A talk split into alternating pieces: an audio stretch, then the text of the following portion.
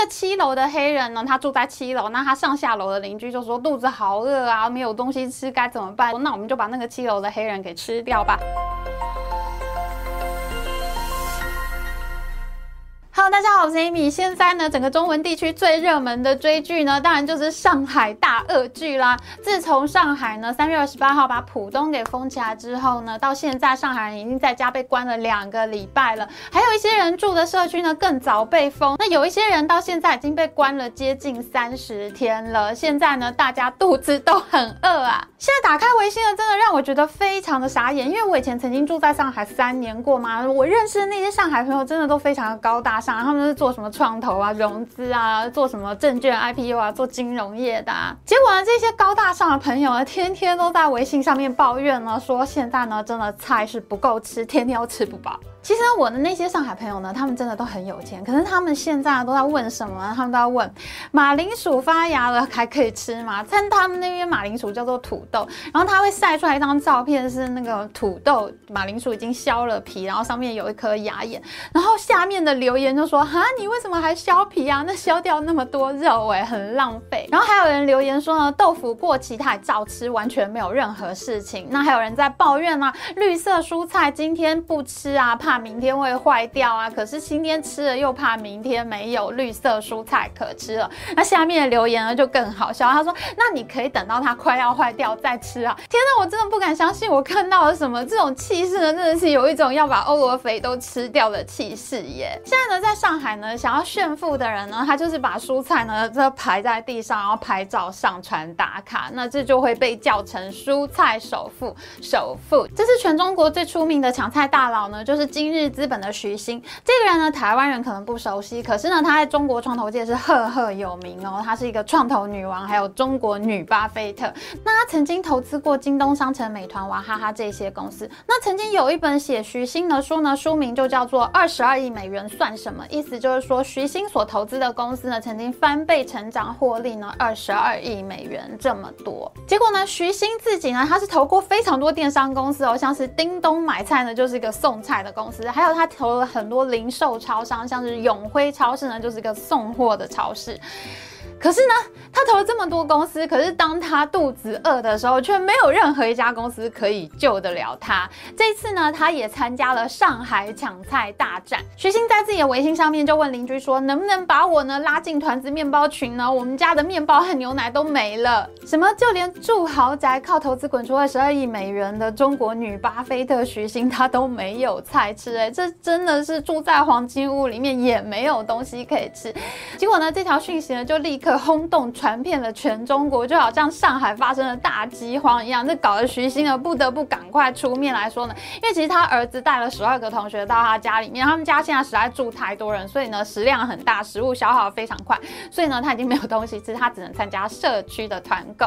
虽然他们家人住的比较多，食物消耗的比较快，可是像徐星这种等级的富豪呢，他平常的采购实力就跟一般人是完全不同的，所以到了这个时候，他竟然买包东西，还是让人觉得非常。非常的震撼的。这次呢，加入上海抢菜大队的呢，真的是人才济济啊！因为我们都知道嘛，上海是中国第一金融重镇，除了徐新之外呢，就连中国第一投资银行中金公司的固定收益首席分析师陈建恒呢，他都在他的社区团购群组里面寻找老母鸡。他说他是最后一个下去拿菜的，到的时候呢，只看到了蔬菜和草莓，并没有看到老母鸡。是谁拿了他的老母鸡，可不可以还给他？哇，现在这个时候竟然还有草。草莓可以吃，真的不愧是中国第一投资银行啊！不过现在作为一个高大上人士，可不是什么好事情哦。大家都在饿肚子，你竟然在吃草莓，这不是引发众怒呢？像网络上就传出来徐新的豪宅呢，后来呢就有很多人送东西过去吃，他的豪宅里面就堆满了各种食物的这个图片，在网络上面疯传，简直就是引发众怒，逼得徐新不得不站出来说啊，这个真的不是他家里面这个东西，他都没有买过，这个完全就是。误传。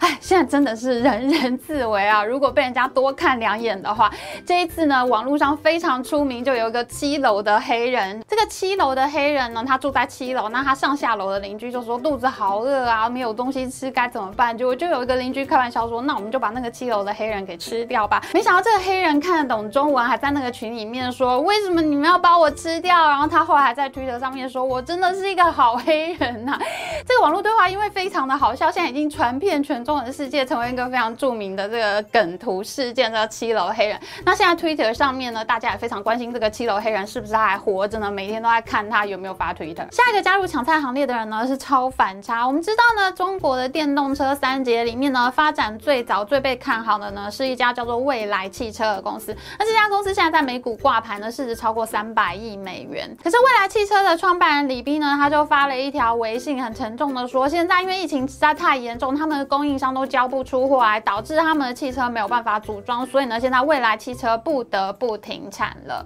本来呢，一条正经八百的微信呢，感觉气氛很沉重，还蛮悲伤的。可是没想到呢，下面一条留言回复呢，瞬间把它变成了搞笑剧。就是他有一个朋友呢，在下面就回复说：“斌哥不容易啊，我在群里看到你用葱跟人家换盐啦，好好照顾自己啊。”哎，堂堂三百亿美元市值公司的执行长，他现在家里没有盐，他还得要拿葱去跟人家换，这是不是太唏嘘了？这不得不让我想到一九五九年的时候，中国曾经发生过三年大饥荒，当时饿死了非常非常多人。那个时候呢，也是这样，不管你是有钱还是没钱啊，不管你是什么奇才啊、专家啊，不管你是什么样的身份，大饥荒来的时候，人人都要挨饿的。如果你有看我们的全球半导体争霸系列的影片的话，你一定知道中国的晶圆制造一哥中芯国际呢，它就是在上海的。上海呢，其实也是中国发展半导体的一个重镇哦。那因为现在全球都在抵制中国发展半导体产业，所以在曝光机里面最高阶的机种呢，叫极紫外光机 （EUV） 曝光机呢，现在是被禁止卖到中国的，所以中国呢就没有这种曝光机。那现在呢，他们就全举国之力都在投资制造发展这种。曝光机，那下一个抢菜的苦主呢？他就是号称中国的曝光机专家，一位中国科学院的黄博士。那他的朋友呢，就在微信发了一条朋友圈，说呢，现在呢，这个曝光机专家呢，因为到上海出差呢，他就被困在他临时住处的地方呢，走不了，已经快要断粮了。可不可以请大家送东西去给他吃呢？那这个朋友呢，还在这个微信朋友圈里面写说啊，如果您今天。助他一臂之力的话，那明天中国曝光机发展史上面呢，就会有您的名字。哇，这是有多饿？我看了简直快要笑翻了。整个饿肚子抢菜大军里面呢，我觉得最爆笑的呢，还是美国的上海领事馆，因为呢，他们现在也快要断粮了。那我们知道嘛，上海领事馆里面它有美国海军陆战队驻扎，要保护这个使领馆呐，所以呢，这批美国的部队呢，他们现在也快要断粮了。我看到一张网络截图啊，我真的快要笑喷。他说呢，这是二次大战之后呢，第一个要被包围断粮的美军部队啊。今年呢，真的是什么怪事都有。世界第二大军武强国俄罗斯出兵乌克兰就被打爆，可是呢，现在世界第一强国的美军呢，可能就要在上海被中国人包围饿死了。啊，这些网络段子真的是让人笑喷呢。这一波到底为什么会出现全城抢菜盛况呢？这是因为呢，现在大家都被关在家里，大家都不能出门买菜，所以两千五百万上海常住人口呢，他们现在只能透过 APP 去买菜。可是问题是。电商啊，它的仓库啊、物流啊，还有配送人力啊，平常都是有限的，它没有办法负荷这么大的买菜量，所以呢，现在几乎是菜一上架，立刻就被抢光，大家还是买不到菜，所以呢，只能转向去做社区团购。社区团购呢，则是另外一种悲剧。我们知道，古老的中国啊，它就已经有非常历史悠久的社区互相监视的办法，譬如说，在两千年前战国时代商鞅变法呢，它就采用了连坐法，让邻居之间。互相监视嘛，对吗？所以现代的中国人，他们是采用一个叫做社区居民委员会的这样的组织呢，来负责社区的事务。那非常奇怪啊，这个街道办居委会啊，其实都是社区的居民互相选出来的这个居委。可是不不知道为什么哈，在这个共产党组织下面的这个居委会呢，它的行事作风其实还蛮像共产党组织的。像譬如说，我以前住在北京、住在上海的时候，去居委会呢，都感到特别的委屈，因为居委会里面的人呢，就拽的二五八万呢，跟你讲话好像是赏赐你饭吃一样啦。这样的组织来负责社区团购，你大概就可以想象会发生什么样的事情。譬如说啊，菜送不到啦，团购的价格越来越贵啊，送进来的菜越来越烂啊，或者是种类太少，根本就不够吃，等一等这些问题。那因为呢，问题差太多了，很多民众呢，根本就是直接跟居委会翻脸呢。譬如说，我们台湾非常知名的演员李立群呢，他现在人就住在上海，那他就出来证实说，现在真的是买不到东西吃。他说呢，他要买一个肉夹馍，可是呢，只来了馍，没有肉。那馍呢，其实就是有点像馒头掰开一半，然后里面夹着肉嘛，这叫做肉夹馍，其实是馍夹肉啦。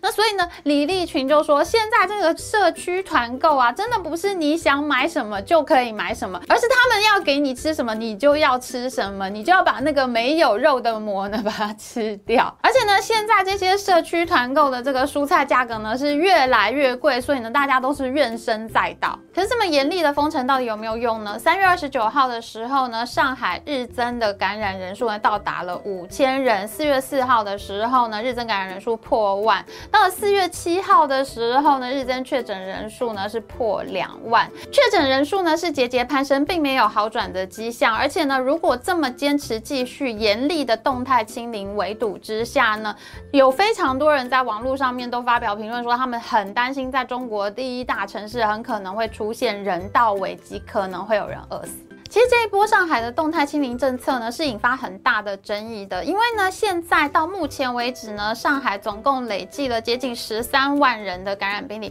可是呢，其中只有一例是重症病例。那大家就会觉得很奇怪，你只有一例的重症病例，你到底为什么要这样大动作的封城？那官方到底是不是有谎报数字呢？其实重症病例很多，只是没有告诉我们而已呢。那如果说我们退一万步讲，官方说的是真。真话真的只有一例重症病例的话，那请问一下，到底为什么要这样子大动作封城？你会不会有防疫过度的问题呢？那你把大家关在家里面，这对上海的经济，乃至于中国的经济，甚至世界经济，那都造成了很大的伤害。其实，在宣布封城的前一天，在三月二十六号的时候呢，复旦大学上海医学院的副院长吴凡呢，他就站出来信誓旦旦的说，上海不会封城，因为呢，上海不只是上海。人的上海，它还是全中国这个经济社会发展非常重要的一个存在，甚至呢会影响到世界经济。没想到呢，他才信誓旦旦说完，隔天呢这个政策呢就全部改变了。在四月二号呢，中国国务院副总理孙春兰接手上海防疫指挥官的任务的时候呢，